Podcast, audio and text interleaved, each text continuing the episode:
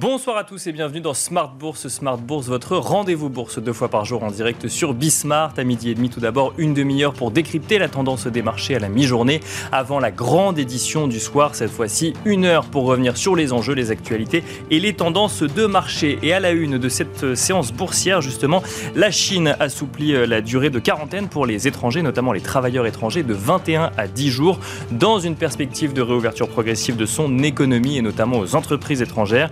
Décision suivie de près par de nombreux investisseurs alors que euh, le sujet de la Chine alimente espoir et questionnement actuellement.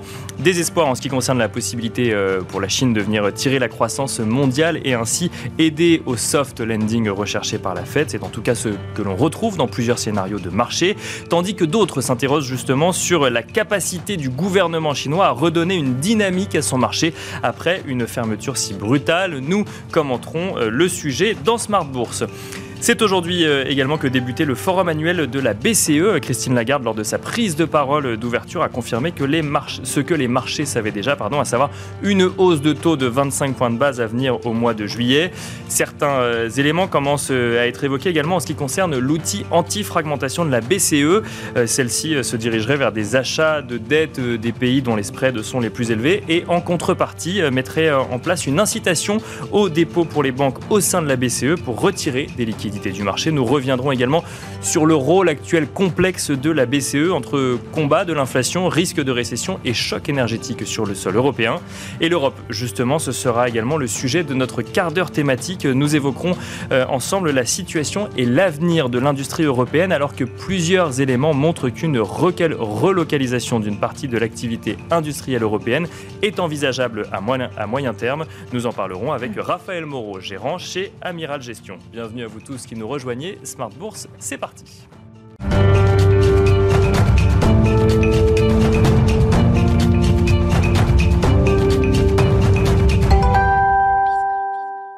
Et nous commençons comme d'habitude avec Tendance Mon Ami, le résumé complet de l'actualité boursière du jour proposé par Alix Nguyen. Le CAC s'installe dans le vert. Le marché digère avec toujours autant de satisfaction la réduction de la quarantaine pour les voyageurs arrivant en Chine depuis l'étranger. Le pays n'imposera plus 21 jours de surveillance aux voyageurs. Il s'agit de l'un des plus importants assouplissements de sa stratégie zéro Covid, appliquée de manière stricte depuis le début de la pandémie. Le secteur du luxe en profite. LVMH, Kering et Hermès progressent. Les valeurs liées au tourisme et à l'aéronautique sont elles aussi particulièrement convoitées euh, c'est le cas d'ADP, Air France KLM, Airbus et Safran. On relève aussi que le baril de Brent s'inscrit en hausse alors que les pays membres du G7 se sont dit prêts à envisager des mesures visant à plafonner les prix du pétrole russe. Total Energy et Valourec grimpent. Comme autre facteur de soutien, on retrouve l'absence de mauvaises surprises de la part de la BCE. À l'occasion du discours d'ouverture du forum annuel de la BCE à Sintra, Christine Lagarde a réaffirmé son intention de relever les principaux taux directeurs de 25 points de base en juillet et d'ajouter qu'une hausse plus importante pourrait intervenir en septembre si nécessaire. Elle s'est aussi attelée à rassurer en précisant que le nouveau programme d'achat d'obligations permettra d'empêcher un creusement excessif des écarts de rendement au sein de la zone euro. À noter en revanche que la prudence imprègne toujours le marché avant la parution d'une poignée d'indicateurs de premier plan en seconde partie de semaine. Une tendance envisagée comme d'autant plus fragile au regard du scénario de la séance d'hier. Pour rappel, l'indice parisien connaissait une hausse d'1,3% en matinée, suivi d'un retournement de marché pour finalement finir dans le rouge. On remarque en revanche que le redressement observé la semaine dernière des bourses mondiales induit une forme d'accalmie quant aux craintes liées à la remontée brutale de l'inflation. Sur le plan des indicateurs, aux États-Unis, l'indice de confiance des consommateurs du Conference Board ressort inférieur aux attentes. Pour le mois de juin 2022, il est ressorti à 98,7 contre un consensus de marché de 101 et une lecture révisée en baisse à 103,2 pour le mois précédent. En France, sans trop de surprise, en juin, le moral des ménages a poursuivi sa baisse et ce pour le sixième mois consécutif. Même tonalité en Allemagne où le moral des consommateurs devrait atteindre son plus bas historique en juillet. Et puis sur le front des devises, le dollar se ressaisit quelque peu après s'être replié. Voilà, donc tendance, mon ami, le résumé complet de l'actualité boursière du jour proposé par Alix Nguyen. On regarde euh, la tendance du CAC 40 actuellement, plus 1,04% à 6109 points.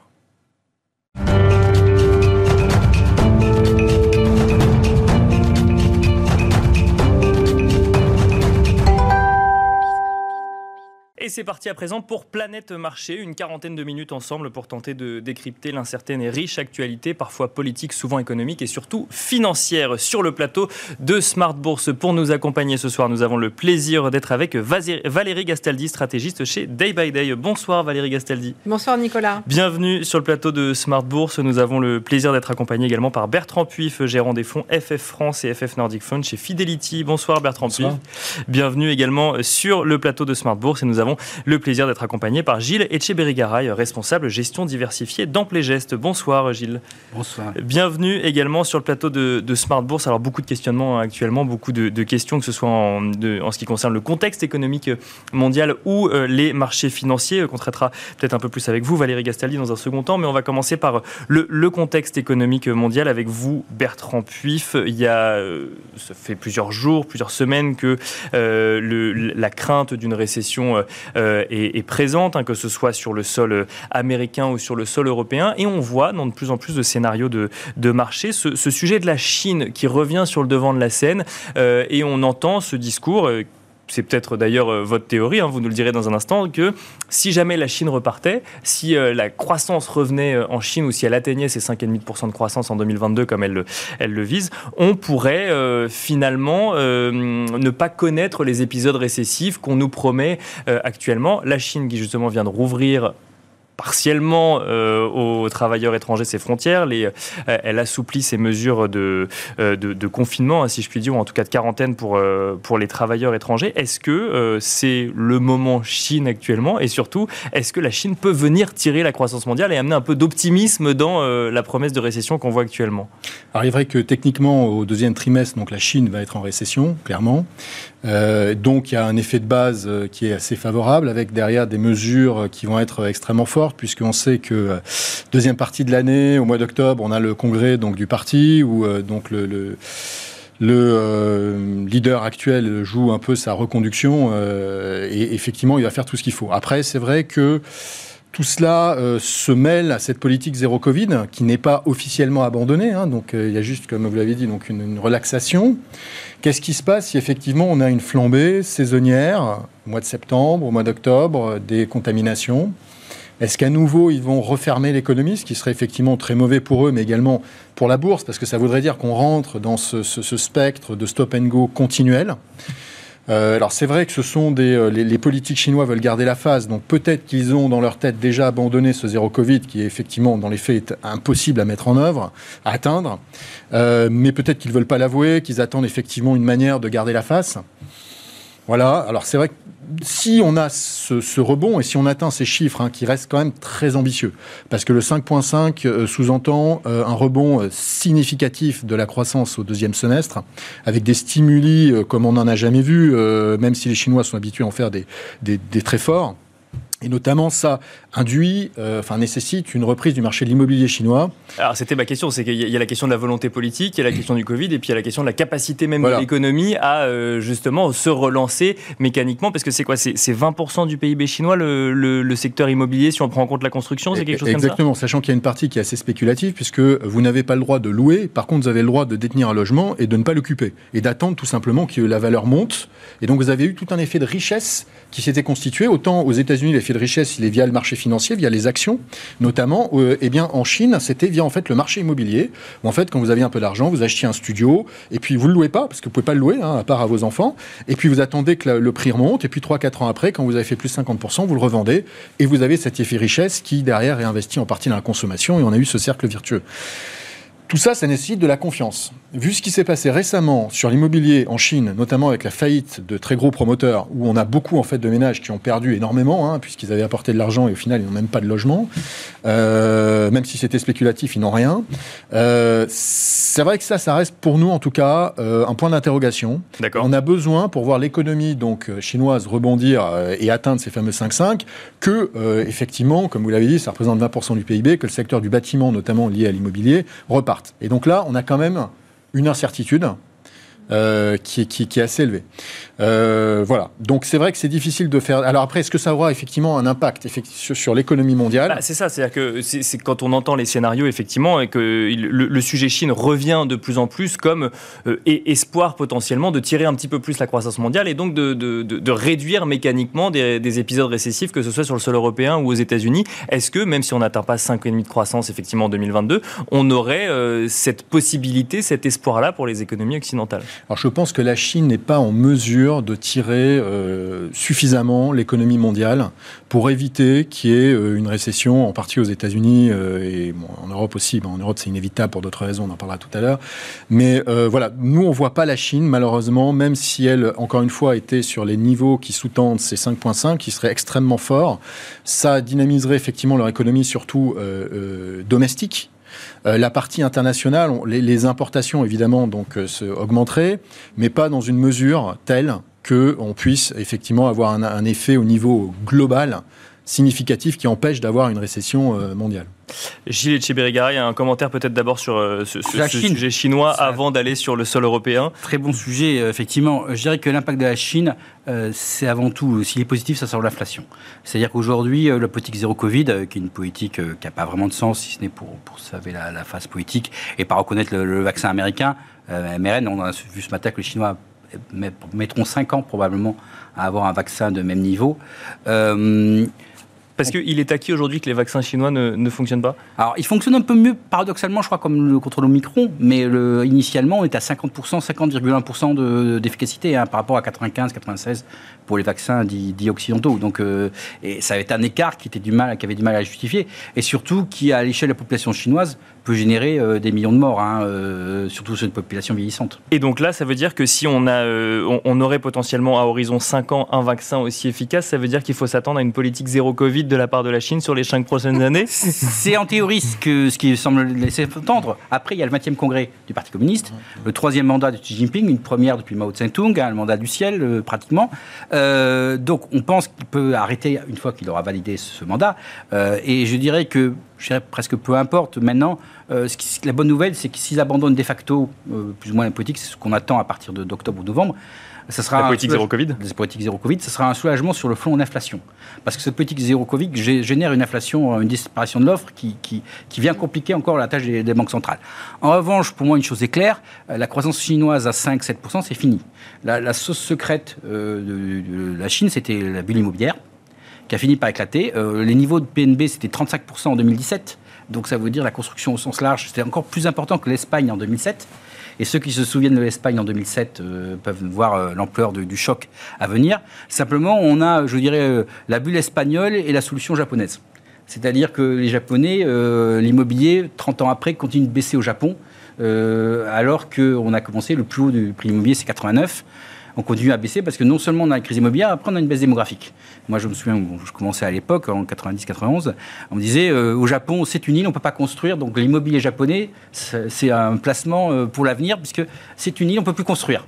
Donc c'était un raisonnement on n'a pas pas calculé que la population pouvait diminuer aussi. Mais ça, c'était un autre problème. Ça montre les trains d'un long terme. Donc aujourd'hui, je pense que la Chine est incapable de générer de la croissance, parce que la bulle immobilière ne pourra pas être redémarrée, est trop importante, et trop, et même le Parti communiste ne pourra pas convaincre les, ménages chinois d'acheter.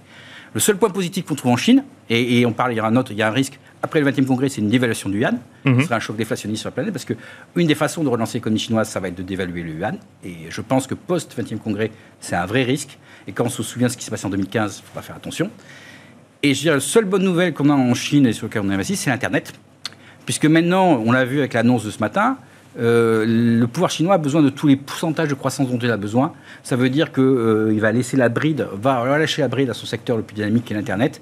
Et on voit effectivement euh, les valeurs Internet chinoises depuis trois mois rebondir après le, le, bain de sang de l'année dernière. Donc nous, c'est le seul endroit où on est présent en Chine, c'est sur les valeurs Internet chinoises, parce que c'est une bonne nouvelle pour elles, parce que maintenant la, la direction veut de la croissance au tout prix, ne peut pas l'ingénierer à l'ancienne, et donc va laisser euh, les valeurs euh, faire un peu de croissance euh, pour, parce qu'elle aura vraiment besoin de tout ce qu'elle dont elle a besoin. Et le risque à moyen terme, c'est la dévaluation du yuan. Personne n'en parle pour le moment, mais ça pourrait devenir d'actualité en fin d'année, surtout que le yen, qui est le grand concurrent du yuan en termes d'export, a perdu 15% ces derniers mois on a une dévaluation du yen qui a été juste énorme.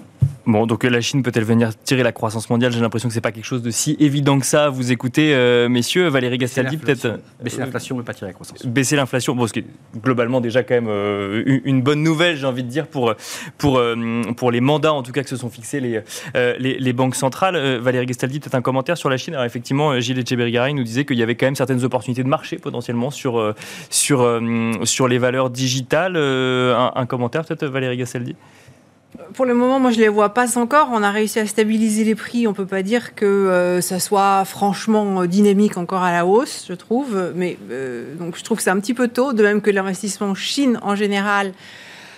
il faut vraiment oser y aller. Hein. ça reste risqué pour, pour, des raisons Covid ou? Écoutez, je ne peux pas vous dire quelle est la, la raison qui va dominer.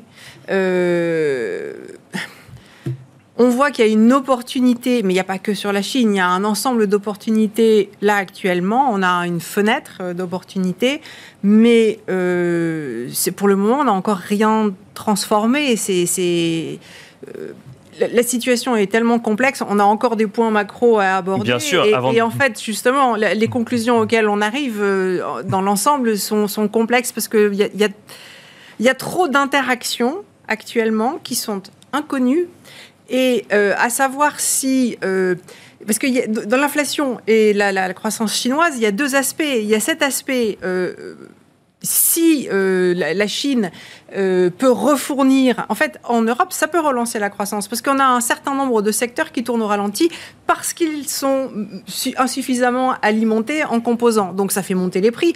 Donc si on arrive à faire baisser les prix ça va aider le pouvoir d'achat en Europe. Et en plus, on va avoir des entreprises qui disent qu'elles ont des carnets de commandes qui débordent, donc qui peuvent accélérer la production si elles reçoivent plus d'intrants de, euh, de la part de la Chine. C'est pas facile de savoir exactement où les curseurs vont se situer dans 6 ou dans 9 mois. Euh, donc, l'impact de la Chine, moi je pense que s'il y a une petite reprise, de toute façon, c'est mieux que s'il n'y en a pas, ça c'est clair.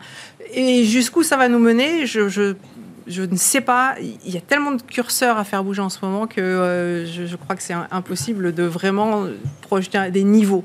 Et pourtant, on est en train de débattre de niveaux, savoir récession ou pas récession, c'est un niveau. Hein. Euh, moi, je suis plus à l'aise à envisager des dynamiques, à dire est-ce qu'on peut avoir une amélioration ou est-ce qu'on va continuer dans une détérioration euh, telle qu'on l'imagine actuellement? Parce que quand on regarde euh, les chiffres, la détérioration, elle n'est pas encore très marquée. Tout le reste, on l'attend. Voilà. Donc euh, la Chine, c'est encore un petit peu tôt, mais au même titre que le reste, si on a un investisseur très court terme, oui, pourquoi pas, on peut tenter des choses, mais quand on a quand on est lié par son investissement sur plusieurs mois, je pense qu'il vaut mieux être un petit peu en retard qu'arriver beaucoup trop tôt.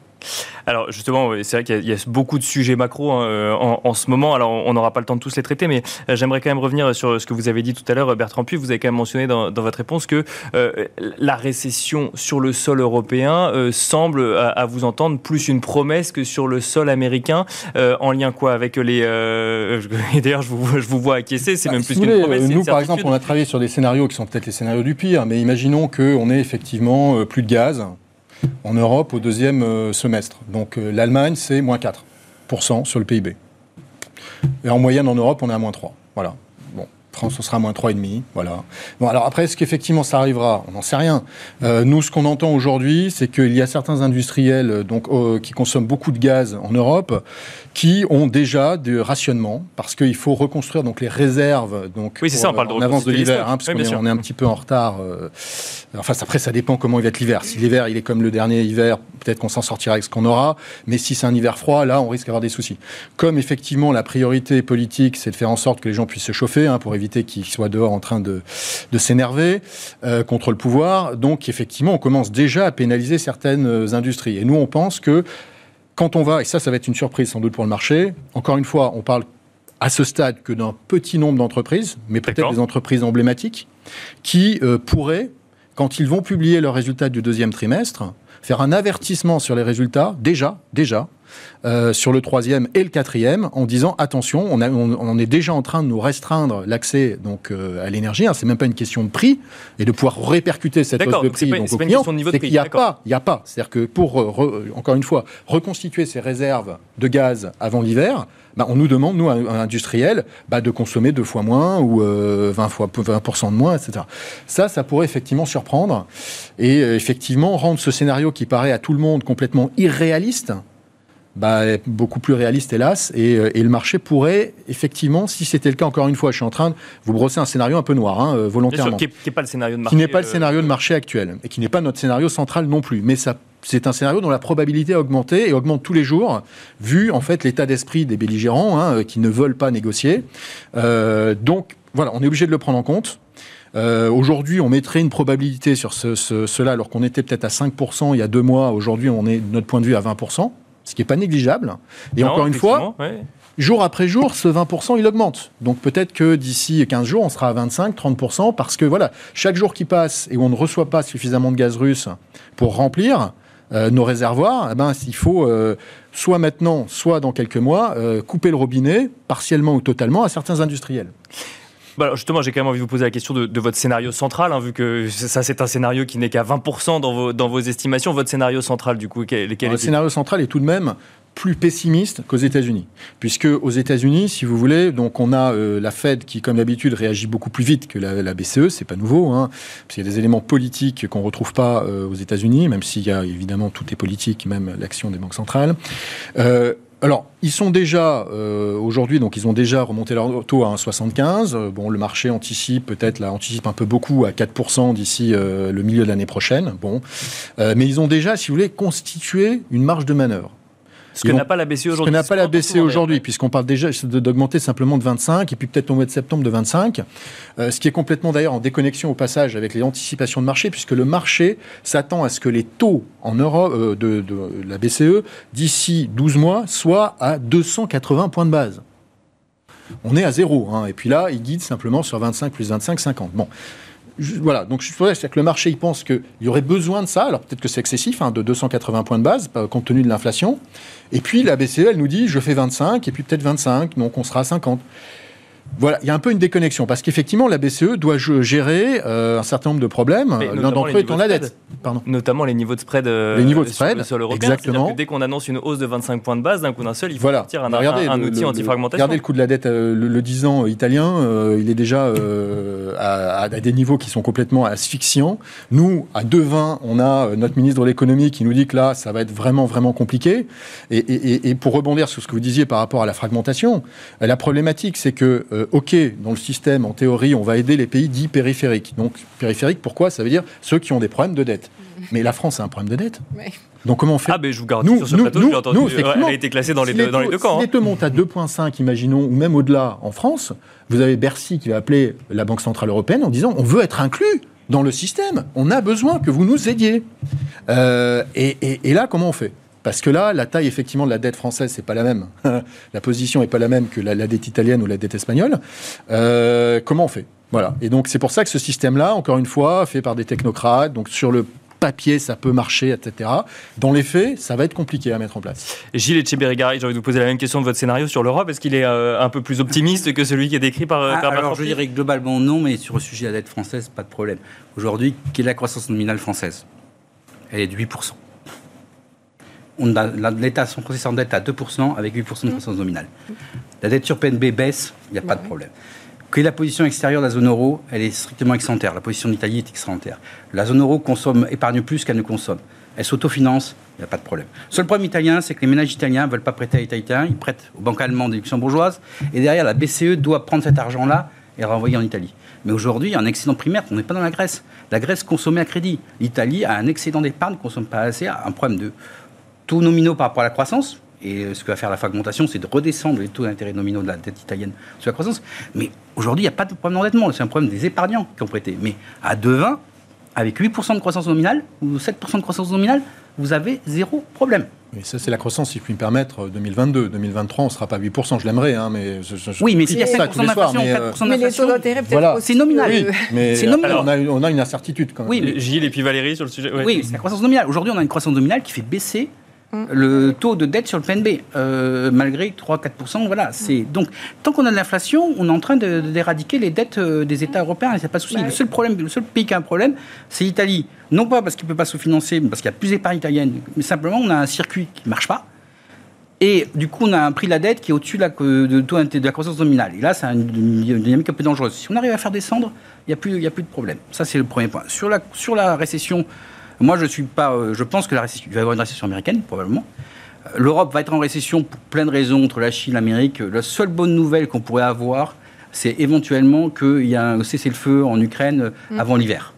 Parce qu'il y a un épuisement euh, côté russe qui peut être possible les contre-offensives, aujourd'hui, on voit que militairement, même si on a un retrait euh, Next, on voit que les Ukrainiens sont en train de faire exploser les, dépôts de munitions russes les uns avec les autres avec leur artillerie longue distance qu'ils ont reçu. Euh, donc on peut avoir un changement dynamique sur ce front-là euh, à, l'automne, je dirais, et éventuellement avec euh, l'économie russe sous pression des, sanctions à l'hiver. Donc, et en plus, il y a un problème, le gaz. Il faut voir une chose, qu'aujourd'hui, on dit les Russes ne remplissent pas le gaz, c'est vrai, mais il y a quand même une différence fondamentale entre le pétrole et le gaz. Aujourd'hui, le pétrole russe, qu'est-ce qu'il fait? Il va, bon, il discount 30%, il va en Inde, il est raffiné en Inde et il est expédié en Europe. Alors c'est les Indiens qui gagnent, mais là tout le monde est content, les Russes touchent 30% de moins, les Européens ont leur fuel. Le gaz, ça c'est avéré, c'est pas la première fois que je l'entends sur ce plateau. Oui, oui, c'est avéré. Oui, On dit rien parce que l'Inde est stratégique et ça les aide, et puis quelque part, ça résout une partie du problème. C'est-à-dire qu'on pénalise les Russes, on a des Indiens et nous, on a moins de problèmes d'inflation. Donc euh, tout le monde est gagnant. Mais le gaz, aujourd'hui, c'est quoi le gaz? C'est Ça part des, champs russes et ça arrive uniquement en Europe. Et ça ne peut arriver qu'uniquement en Europe. Et en plus, si on redémarre pas le gaz, ça va euh, se geler des, Ça va être un, problème très très rapide aussi pour côté russe. Parce qu'ils ne peuvent pas vendre leur gaz. Le pétrole, ils peuvent le vendre aux Indiens, ils peuvent le vendre aux Russes, ils peuvent pas vendre le gaz, ils, peuvent, ils restent sous terre. Donc c'est aussi une dynamique euh, dont il faut tenir compte par rapport à, mm. à ça qui va faire qu'ils ne peuvent pas non plus, ils envoient encore un peu de gaz, parce qu'ils ne peuvent pas se permettre d'arrêter complètement le gaz, parce qu'ils risquent de tout geler tout le long de, des, des pipelines. Donc, ce pas des pipelines, c'est gazoducs en l'occurrence. Voilà, donc... Euh, donc ça veut dire quoi? Ça veut dire que le gaz l'arrêt du gaz n'est pas un risque, puisque du coup, le, ni la Russie... Oui, c'est quand même, ça, c'est un, un, risque. mais c'est un risque ultime. Là, on est dans la confrontation, parce que là, ils mettent en danger le client et le producteur. À la différence du pétrole, où on peut dire, je te vends pas, ou je t'achète pas, et puis derrière, ça fait un circuit où ça revient, c'est un bien fongible, le pétrole. Le gaz naturel n'est pas un bien fongible, puisqu'on extrait un endroit, on a des gazoducs et on envoie, en tout cas pour, pour, ce qui est euh, euh, des gazoducs russes, puisque euh, au Qatar, comme ça, c'est du, gaz liquéfié, et donc ils peuvent l'expédier partout. mais voilà. Donc ça, c'était. Mais pour l'Europe, oui, l'Europe a un problème avec son client chinois a un problème avec une guerre qui est présente et un problème avec une récession américaine euh, qui est probable. Donc euh, effectivement, euh, je veux dire, les scénarios européens sont au-delà du problématique de l'énergie qui se réalisera ou ne se réalisera pas, mais qui est tout à fait une, potentialité hein, euh, qu'il faut, qu'il faut envisager. Euh, oui, euh, la croissance européenne est quand même sous pression très très forte. Et, les 2,80 que monsieur évoqué me paraissent totalement hors de propos aujourd'hui. Et on risque d'avoir l'euro qui va vers la parité avec le dollar, parce que le jour où on enlèvera ces 2,80, il reste, l'euro sera un peu nu de ce côté-là. Donc ça, c'est ce que price le marché. Hein, c'est ce que vous... exactement. Oui, qui paraît excessif et on est d'accord là-dessus. Ah voilà. Alors, on continue avec vous, Valérie Gassaldi. Peut-être un commentaire sur la situation européenne avant de faire le lien avec les marchés sur le temps qui, qui nous reste. Mais alors, du coup, sur le mm, bah, sur cette situation européenne, j'ai l'impression que je, n'entends plus personne s'attendre à euh, une croissance euh, en Europe sur cette année 2022. Ne serait-ce que de 0,1% sur les, deux derniers trimestres de l'année. Bah, écoutez, euh, clairement, la dynamique économique, elle n'est pas favorable pour le moment. Et si les choses s'améliorent, ça va pas être demain. Euh, il va falloir quand même plusieurs mois. Et on peut envisager que la fin de l'année se passe mieux que ce deuxième trimestre et, limite que l'été. L'été est aussi un peu en, péril. Hein. C'est pas mais, euh, mais bon, ça va, ça va pas, ça va pas changer euh, immédiatement. Donc euh, ça, c'est à peu près acquis. Sur les États-Unis, ils ont quand même une résilience plus importante. Ils sont beaucoup moins dépendants. Enfin, l'énergie n'est pas un souci. ils ont un marché de l'emploi qui est ultra dynamique. Donc ils ont quand même aussi une demande qui va être plus soutenue. Parce que le, risque, c'est quand même qu'en Europe, on ait une demande des consommateurs qui faiblisse trop. c'est c'est vrai, c'est vraiment ça le, risque. C'est pas, pas un risque qui est nécessairement majeur parce qu'à côté de ça, on a quand même aussi un chômage qui est nettement en baisse. On a des tensions aussi sur un ensemble de, créneaux, de, secteurs euh, dans, euh, industriels. Bon, l'économie se porte mieux qu'elle ne s'est portée au cours de nombreuses années précédentes. Alors, on a un risque important, mais qu'on ne sait pas très bien évaluer parce que tous ces risques euh, sur l'énergie, euh, c'est normal, on doit les envisager. Euh, et c'est normal aussi qu'en ce moment, les gouvernements et les entreprises qui étaient autrefois des entreprises publiques, euh, tiennent des discours euh, où il faut qu'ils refroidissent les gens et qu'ils les modèrent et qu'ils leur laissent envisager, qu'ils aient un soutien de la population pour consommer un petit peu moins d'énergie. Notamment la, tribune de Total Energy, et EDF sur euh, Mais, mais bon, quand on regarde les marchés, les prix du gaz ne flambent pas. Hein. On a eu quelques périodes pendant lesquelles ça a beaucoup monté, ça a fait la une des journaux, mais les journaux après euh, n'en parlent plus jamais quand ça retombe au niveau auquel on était euh, avant la flambée. Et pourtant, à chaque fois, on est revenu à ces niveaux-là. On est en hausse tendancielle, mais on est en hausse tendancielle lente quand même, et on est très loin de niveaux euh, auxquels on était il y a 7 ans ou 8 ans. Donc, le prix du gaz, il est relativement contrôlé. Le prix du pétrole, oui, ok, 110 euh, dollars, 100 euh, dollars, 110 dollars, 115 peut-être, 120. Oui, mais enfin, on a connu des niveaux équivalents pendant assez longtemps et euh, on avait, enfin voilà, on, peut le gérer ça aussi. Euh, c'est pas exceptionnel. Donc le marché n'est pas en train de nous dire qu'il y a réellement pénurie sur ces matières premières. Le rouble est au plus haut depuis 5 ans. Donc, on a des. Euh, soi-disant, on n'achète plus rien aux Russes. Moi, je ne sais pas pourquoi le rouble monte si on n'achète rien chez les Russes. Parce qu'ils n'apportent rien. Hein? Parce qu'ils n'importent rien. Donc, euh, vous avez pas de. Oui, peut-être aussi. Mais enfin, bon. C'est. Oui, tout. Euh, l'industrie russe, russe, c'est une industrie fictive. Hein. Elle n'est pas uniquement des machines à euh, outils allemandes. Euh, on suffit de voir, on, on autopsie euh, pas mal les, matériels russes qui retrouvent, on trouve des puces de Thales et autres, enfin on trouve des puces françaises. Il y avait une, une importation mm. d'européennes et américaines qui était très importante dans, l'industrie russe. Il suffit de voir chez Lada, les usines sont à l'arrêt parce qu'ils n'arrivent plus à importer de, composants. de composants. Donc la rouble monte parce qu'ils exportent, mais ils n'importent plus. Hein, et ça, ça va en septembre. Bon, enfin, en tout cas, ça leur met une pression supplémentaire, du coup, pour, euh, pour financer leur guerre. Hein, donc, euh, donc voilà, on est vraiment dans ce, dans cette, euh, dans ce cas-là. Et vous voulez passer à, la question suivante Non, mais je, vous laisse finir. Ensuite, on parlera des marchés. Mais... non, mais voilà, je veux dire, tout ça, on l'imagine, on imagine tous ces risques. Moi, je trouve qu'ils ne sont pas encore avérés et qu'ils existent, mais c'est peut-être peut-être qu'on envisage trop de négatifs à brève échéance. Alors justement, bah, ça fait une transition toute trouvée avec le niveau des marchés actuellement et la hausse du CAC 40. Donc, aujourd'hui, mardi, on est aux alentours de 6100 points, 6088 exactement. Euh, moi, j'ai envie de, commencer avec vous, hein, Valérie, pour essayer de comprendre un petit peu ce, ce, comportement des marchés ces derniers jours. Alors je sais qu'effectivement, là, je, suis sur du, très court terme et qu'on va essayer de, euh, de, regarder ça un petit peu plus sur le long terme, mais on, a du mal en fait à comprendre. Par exemple, il y a eu une hausse jeudi, vendredi sur un, sur un certain nombre de marchés, notamment euh, bah, les marchés américains et européens on voyait, en tout cas moi, j'ai pas vu de rotation sectorielle particulière. J'ai vu tout monter. Alors effectivement, des valeurs de croissance monter plus que des valeurs défensives. Euh, un peu d'ailleurs ce qu'on ce qu'on peut voir euh, aujourd'hui sur certaines valeurs, mais on a quand même l'impression que c'est un mouvement un peu unanime de balancier ces derniers jours du marché dans un sens ou dans l'autre, avec des accélérations plus fortes ou des ralentissements plus forts, mais euh, tout, tout, semble aller dans le même sens ou c'est une mauvaise lecture du marché à court terme? J'aimerais bien pouvoir vous répondre simplement, mais euh, la rotation sectorielle est d'une complexité inouïe et on peut vraiment. Enfin, je ne pense pas qu'on puisse parler simplement en valeur de croissance, valeur de rendement, parce que euh, les banques n'ont pas du tout eu le même comportement que euh, l'énergie. juste pour citer ça, et c'est quand même important dans cette partie. bien sûr, bien sûr, bien sûr. Donc, le, le problème du marché, c'est que où qu'il se tourne, si on veut être négatif, on peut soit on a une croissance qui ne faiblit pas trop. Mais à ce moment-là, les banques centrales, à l'aise, elles continuent à monter leurs taux parce qu'elles ont quand même beaucoup de retard. On a des, taux réels très négatifs, etc. Donc on a euh, un parcours sur la hausse de taux qui va pas. Enfin, c'est difficile d'envisager que les marchés en général soient flamboyants avec des taux qui euh, continuent à remonter depuis les niveaux actuels. Soit on a des économies qui ralentissent, auquel cas on sait qu'on va mettre la pédale douce sur les hausses de taux, potentiellement. C'est même pas gagné pas tout de suite, mais enfin, ça va C'est potentiellement anticipé. Pour, 2023, en tout cas, ça, ça, ça se calmerait très nettement.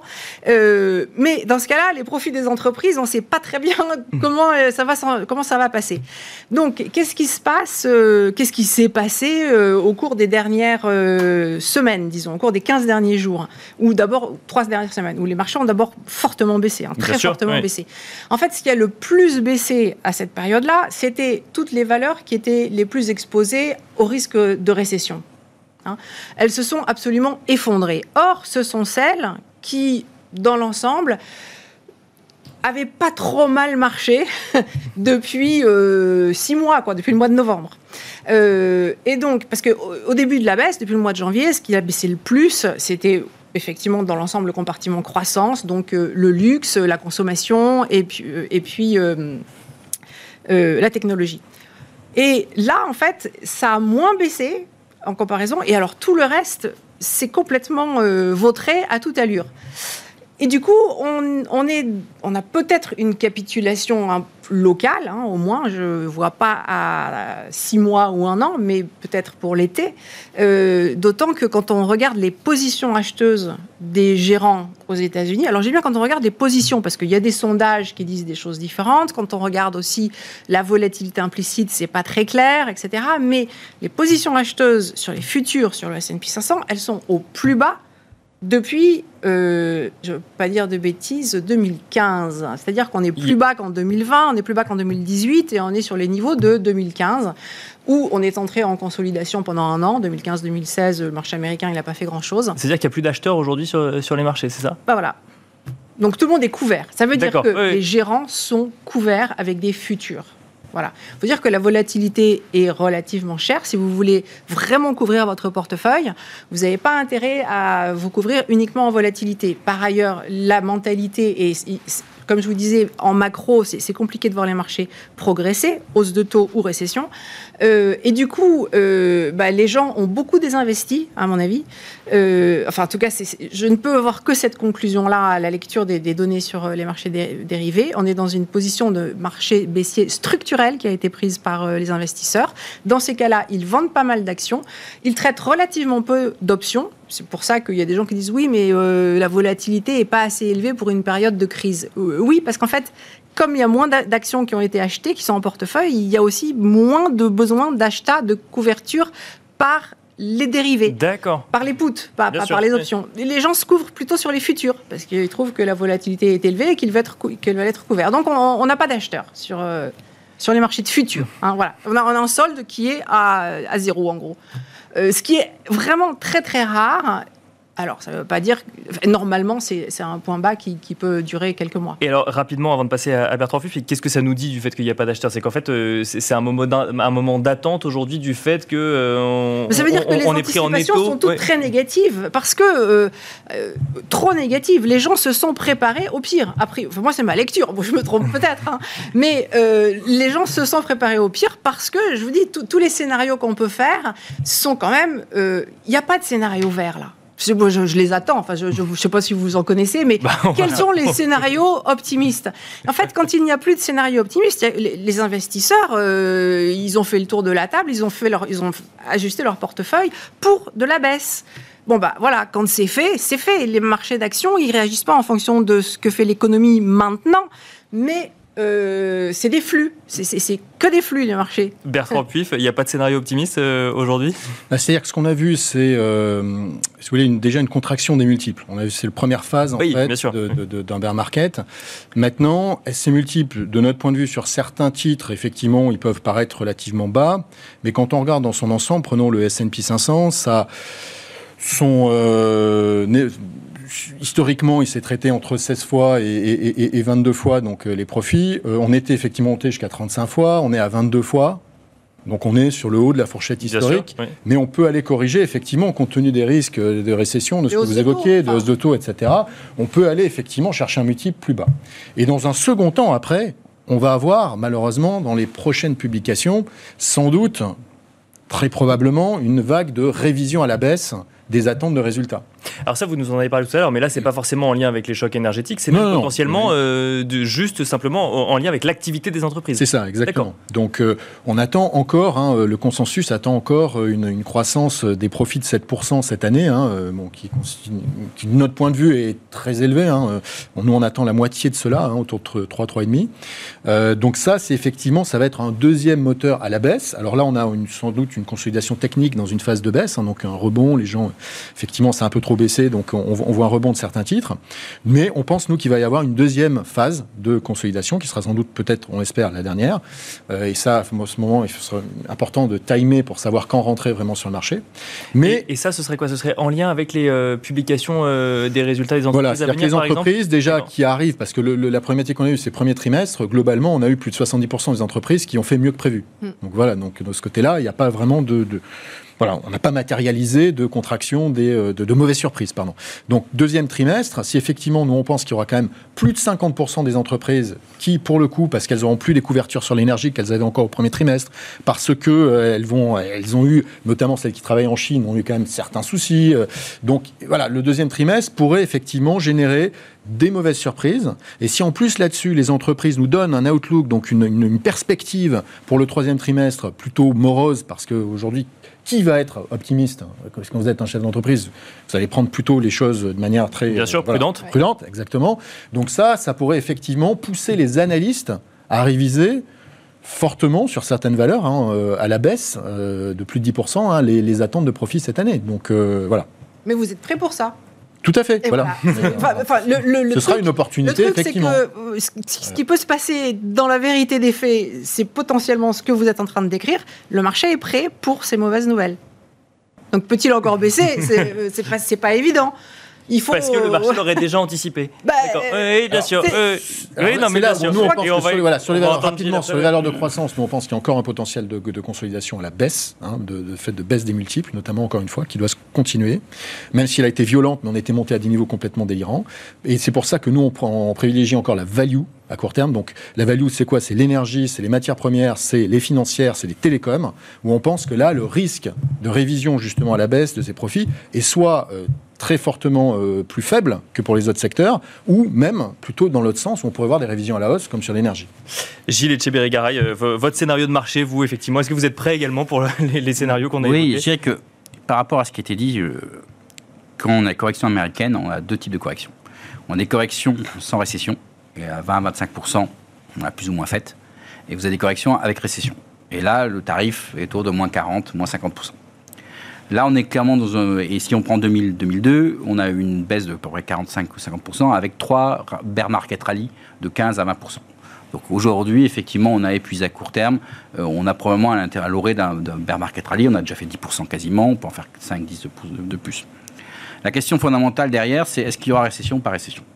Parce qu'on parle techniquement, voilà. Aujourd'hui, on n'a pas parlé, c'est le marché immobilier américain qui sera probablement la courroie de transmission par là aux étaux, vers les, marchés, vers les ménages qui sont encore en forme, mais qui ont plus d'épargne, euh, qui ont gagné beaucoup sur l'immobilier, qui ont perdu sur les cryptos, perdu sur les actions. Et euh, le dernier actif le plus important, c'est l'immobilier. Et si l'immobilier baisse, on va avoir la, Fed, comme toujours, à l'exception de 1994, qui est la seule fois elle a monté les taux sans ingénierie de récession, mais à l'époque on avait l'inversion d'Internet, on avait euh, la fin de la guerre froide, on a eu une crise euh, en, Asie, en Thaïlande et en Russie, on a eu LTCM, enfin on a eu d'autres choses, mais tous les hausses de la Fed ont fini par ingénierer une récession. Donc probablement on est dans le même cas de figure, même si ça prend un peu de temps et euh, euh, là on est quand dans les premiers pas de, ça. Donc effectivement, là on, considère qu'on est dans un bear market rally qui peut nous amener, euh, si on prend le SP500, 4100, 4200, voilà, avec avant l'été ou courant de l'été. Et sur les marchés européens, sur le CAC 40 par exemple? C'est compliqué parce que le CAC 40, enfin, c'est un peu euh, l'SP 500 avec des élastiques. Euh, oui, d'accord. Donc de toute façon, euh, ça, suivra la tendance. Euh, d'accord. C'est donc si on, nous, on gère globalement. D'accord. Donc on regarde la, la, tête de proue, quoi. Si on a l'SP 500 bien, généralement on a le reste. Alors après, ça, oui, c'est des élastiques. Des fois, c'est élastique qui avance. D'accord. Donc mais, mais, mais, même si les anticipations de récession sont pas les mêmes d'un côté et de l'autre de l'Atlantique, du coup, on, gardera quand ah même le S&P 500 en priorité. Oui. Façon, quand les Américains éternuent, nous on a un rhume. Hein. ça fait 30 ans que je gère jamais vu, et j'ai fait une étude, on n'a jamais vu un trimestre négatif américain avec un trimestre positif européen. Ça, je regardais depuis, depuis 1990, ça n'existe pas. et je dirais qu'en plus, le risque de récession aux États-Unis n'est pas négligeable. il n'est pas acquis. C'est pour ça que le marché donne l'impression de pas trop savoir. Euh, on a eu une peur, effectivement, comme disait, les, toutes les pétrolières, tout, tout, ce qui était sensible, à, ça, a été, euh, ça a été rejeté pendant 15 jours.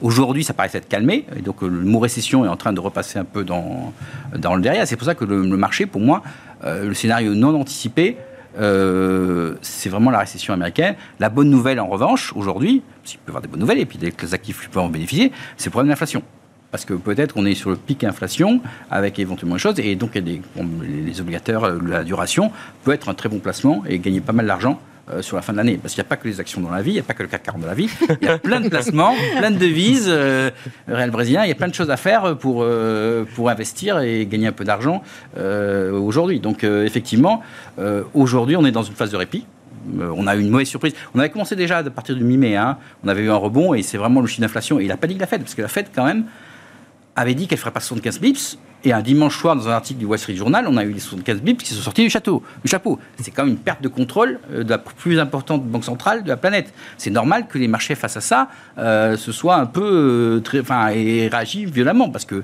on parle, oui, quasiment d'une perte de contrôle. donc, donc là, on, je pense qu'on est dans une phase de répit.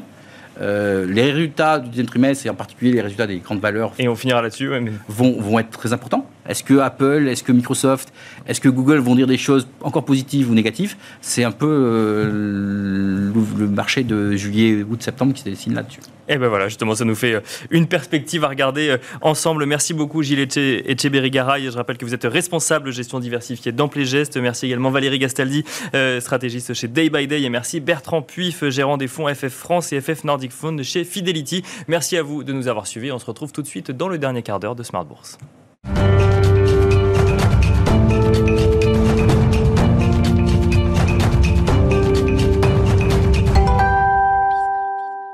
Et c'est parti pour marcher à thème, le dernier quart d'heure thématique de Smart Bourse. Nous allons évoquer ensemble l'avenir de l'industrie européenne dans le contexte actuel. L'avenir proche n'est pas si rose pour cette industrie entre tensions énergétiques, pic d'inflation qui reste encore à atteindre et perspective de récession. Mais pour certains, l'avenir à moyen terme pourrait être porteur d'opportunités pour l'industrie du continent européen, en lien euh, notamment avec des mouvements de relocalisation sur le vieux continent. C'est en tout cas une conviction partagée par Raphaël Moreau gérant chez Amiral Gestion. Bonjour Raphaël Moreau. Bonjour Nicolas. Bienvenue sur le plateau de Smart Bourse. Alors vous êtes assez euh, confiant en ce qui concerne l'industrie européenne. Vous dites euh, qu'après une pause cyclique, je vous cite, l'industrie européenne pourrait vivre une décennie en or. Alors expliquez-nous. C'est vrai qu'on est l'émission juste avant euh, était le nez dans le guidon sur, euh, sur le cycle et, la récession potentielle. Euh, l'idée, c'est de prendre un peu de, un peu de perspective. D'accord. Euh, c'est vrai qu'on était parti en début d'année un peu très optimiste. Les ménages, les entreprises étaient très bien capitalisés. Ils avaient beaucoup été aidés euh, pendant, pendant le Covid. On parlait de potentiellement des années folles. Bien sûr, euh, bah, il y avait cette idée de d'épargne accumulée, de relance euh, après deux ans de, confinement économique. Et là, on, s'attendait effectivement à ce que la croissance reparte de plus belle. Voilà, donc là, c'est patatras. Alors, qu'est-ce qui se passe en fait Finalement, si on essaye de simplifier, c'est que on a l'usine du monde, la Chine, qui n'est pas, qui est pas sortie de du Covid. Bien sûr. Elle est toujours dans sa stratégie zéro Covid. Elle n'a toujours pas de vaccin efficace et elle n'a pas souhaité acheter les vaccins occidentaux euh, pour le moment. Donc ça, en fait, finalement, on a une offre de biens qui est réduite, parce que c'est vraiment l'usine du monde. Et puis par ailleurs, on a évidemment la guerre en Ukraine. Euh, avec euh, le rationnement d'énergie qu'on a décidé nous-mêmes en fait de s'imposer et puis potentiellement euh, que les Russes pourraient, pourraient nous imposer. Donc, et l'énergie, elle est aussi à base de tout. Donc finalement, on a moins de biens qui sont produits et en face une demande qui est très forte. Donc un cocktail explosif hein, pour l'inflation, parce que les biens qui sont produits, bah, finalement, c'est un système d'enchères. C'est celui qui paye le plus qui, arrive à les obtenir. et donc la volonté des autorités monétaires à court terme de calmer la demande euh, parce qu'elle ne peut pas agir vraiment sur l'offre, en tout cas pas du tout à court terme, euh, pour que cette, euh, cette, cette demande s'aligne sur, sur la quantité de biens disponibles. Alors, elle ne peut pas agir sur effectivement l'offre, pour autant les, les, valeurs cycliques ont, pâti de ces, de ces décisions en bourse. Bah oui, c'est vrai qu'on a beaucoup parlé des valeurs de croissance qui ont perdu 30% ou plus, et qui, qui, effectivement ont bien sous-performé, mais les valeurs cycliques, avec toutes ces discussions autour d'une récession qu'on souhaite plus ou moins amené, en tout cas un fort ralentissement, ont, bien souffert. Elles ont perdu grosso modo 18% euh, contre euh, allez, 14% pour, euh, pour, les grands indices. Donc c'est pas la Bérésina. Les valorisations sont pas non plus à l'os. Hein. Je suis pas en train de dire que euh, j'écoutais votre introduction, je ne suis pas en train de dire qu'il faut se précipiter pour acheter des, des, valeurs cycliques. Euh, on est encore 20-30% au-dessus du point bas de mars 2020, pour donner une espèce d'indication. Mais, mais l'idée, c'est de, de réfléchir à long terme et de se dire, OK, qu'est-ce qui, qu'est-ce qui va se passer dans les 10 ans qui viennent? Et c'est vrai qu'il y a plusieurs euh, plaques tectoniques qui sont en train de bouger euh, et qui, qui, pourraient pousser finalement à, un contexte beaucoup plus, euh, beaucoup plus favorable pour, euh, pour l'industrie européenne. Alors expliquez-nous, des plaques tectoniques en lien quoi avec les deux dernières années de Covid qu'on a vécues ou au contraire des, des, mouvements ou des changements un peu plus long terme qui, qui, qui, viendraient créer une sorte d'alignement des planètes pour l'industrie européenne? Je vois trois éléments en fait. le premier effectivement il est lié au Covid. Enfin, euh, au fait que la souveraineté, de manière générale, est un peu, euh, un peu plus en haut, de, en haut des priorités des gouvernements. Bah, c'est sûr que c'est quand même un, argument politique qu'on a beaucoup entendu au plus fort de la crise Covid, qu'on entend moins maintenant, mais qu'on a beaucoup entendu au début en se disant il faudrait effectivement relocaliser des productions de médicaments, par exemple, ou de masques, et ne pas être dépendant de partenaires euh, à travers le monde. Je pense qu'on s'est aperçu que pendant certaines crises, même des choses, même nos amis, hein, nos alliés américains sur le sujet des masques, c'était un peu la foire d'empoigne, en fait, hein, pour euh, pour, obtenir le matériel. Donc, donc euh, ça, c'est quelque chose qui, je pense, euh, va rester quand même... va marquer en fait les, les politiques. L'incertitude politique même chez des, certains pays alliés. Ouais. Voilà, il y, y, a évidemment la guerre actuelle. J'en parlerai pas, mais voilà, le fait que de se faire couper le gaz, c'est quelque chose qui paraissait impensable aux Allemands. Ils s'étaient pas préparés à ça, mais c'est quelque chose qui est envisageable. On parle de, de, de grands, de grandes guerres politique entre euh, la Chine, les États-Unis, Taïwan, etc. Donc c'est quelque chose qui semble aujourd'hui euh, pas du tout euh, absurde de vouloir rapatrier une partie de nos chaînes de production sur place. Donc le, premier élément, c'est ce sujet de souveraineté. C'est un mouvement politique finalement qu'on pourrait voir en France, mais dans d'autres pays européens ou même ah dans oui, oui, tout court. D'accord. Je pense partout. Donc effectivement, il y a ce sujet politique. Il y a un autre sujet qui n'est pas politique du tout, c'est la, la, démographie chinoise. D'accord. encore une fois, c'est l'usine du monde. La Chine, c'est un milliard de, travailleurs qui travaillent pour, évidemment, pour les Chinois, mais aussi euh, pour ses principaux clients, qui sont les États-Unis et l'Europe. Le nombre de travailleurs en Chine, un milliard, c'est plus que la population totale euh, de euh, l'Union européenne et des États-Unis, il faut se rendre compte. Oui, bien sûr. Et, en fait, la, la, population chinoise est en train de vieillir euh, à vitesse accélérée hein, du fait de la, politique de l'enfant unique. La population en âge de travailler a commencé à baisser depuis, depuis 5 ans. Et en fait, c'est en train de, c'est en train de s'accélérer. Et donc là, on va avoir quelque chose qui est euh, assez mécanique, c'est qu'on va avoir moins de travailleurs. On parle quand même de centaines de millions de travailleurs qui vont sortir de, de euh, l'appareil productif en fait au cours, au cours des 20 prochaines années. Donc, donc c'est quelque chose qui est, qui est énorme. et donc, donc des salaires qui montent en Chine. Ils ont déjà beaucoup monté, hein, mais voilà. Et, euh, tout simplement une capacité à produire des biens manufacturés qui va, qui va baisser dans l'usine du monde.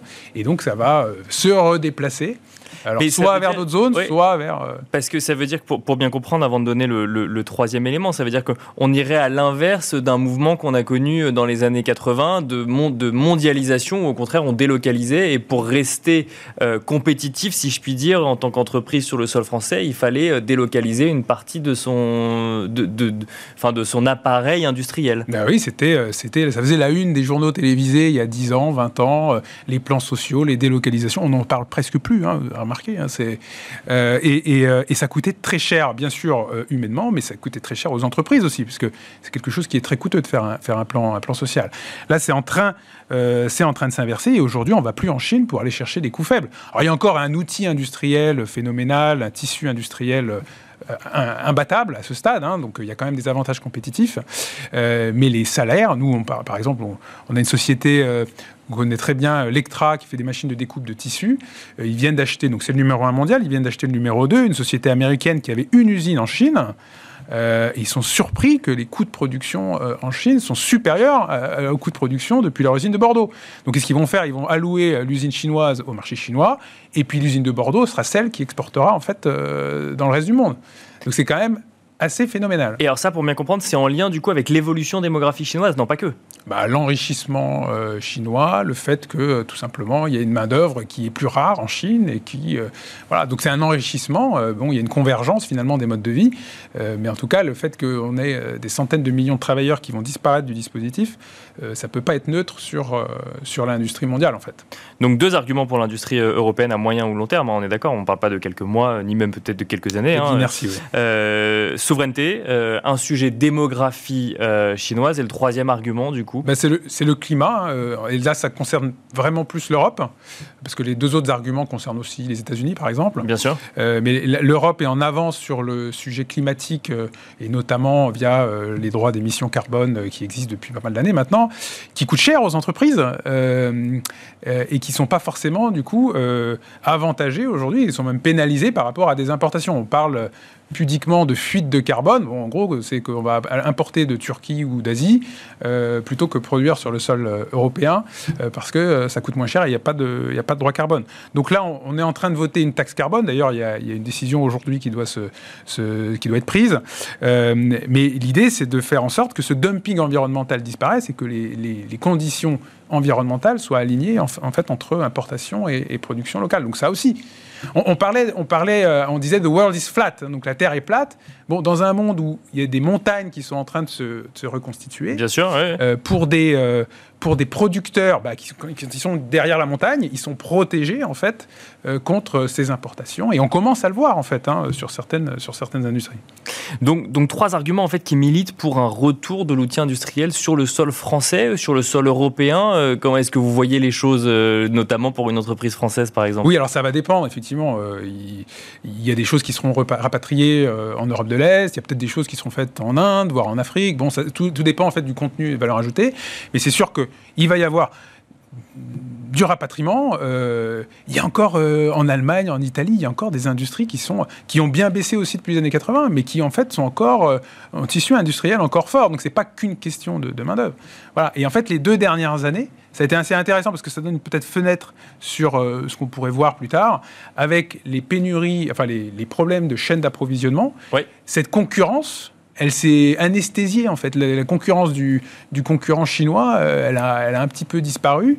Et il y a plein de sociétés, alors que ce soit des Arcelor, des Aperam, euh, pour citer des sociétés françaises, ils n'ont jamais gagné autant d'argent que l'année dernière alors qu'on n'était pas non plus dans un boom économique incroyable, hein. donc même plus qu'en 2007 où c'était euh, là on était sur 5% de, croissance du PIB mondial. Euh, et puis notre société, par exemple, je pense à Beckert, qui est un exemple que j'aime bien, une société belge, euh, qui est une société qui fait de la transformation de fils d'acier, enfin de l'acier en fil d'acier, notamment pour le marché du pneumatique.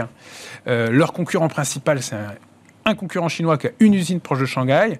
Ça fait des années qu'ils étaient euh, en galère parce qu'il euh, y avait un outil de production très efficace en face. Là, depuis deux ans, ils n'ont jamais gagné autant d'argent. Pourquoi? Parce qu'ils ont 70 usines dans le monde qui ont été capables de répondre en fait aux demandes de, leurs clients. Donc, c'est des espèces d'anecdotes comme ça qui sont quand même assez nombreuses, qui remontent du terrain et qui peuvent donner une espèce de, de guidance pour, pour l'avenir. Et on finira là-dessus. Merci beaucoup, Raphaël Moreau, euh, gérant chez Amiral Gestion, d'être venu euh, nous évoquer hein, votre vision de l'avenir pour l'industrie européenne. Merci beaucoup. Merci, euh, merci, à vous également de nous avoir suivis donc en direct sur Bismart et je vous donne rendez-vous demain à midi et demi pour un nouvel épisode de Smart toujours évidemment en direct sur Bismart.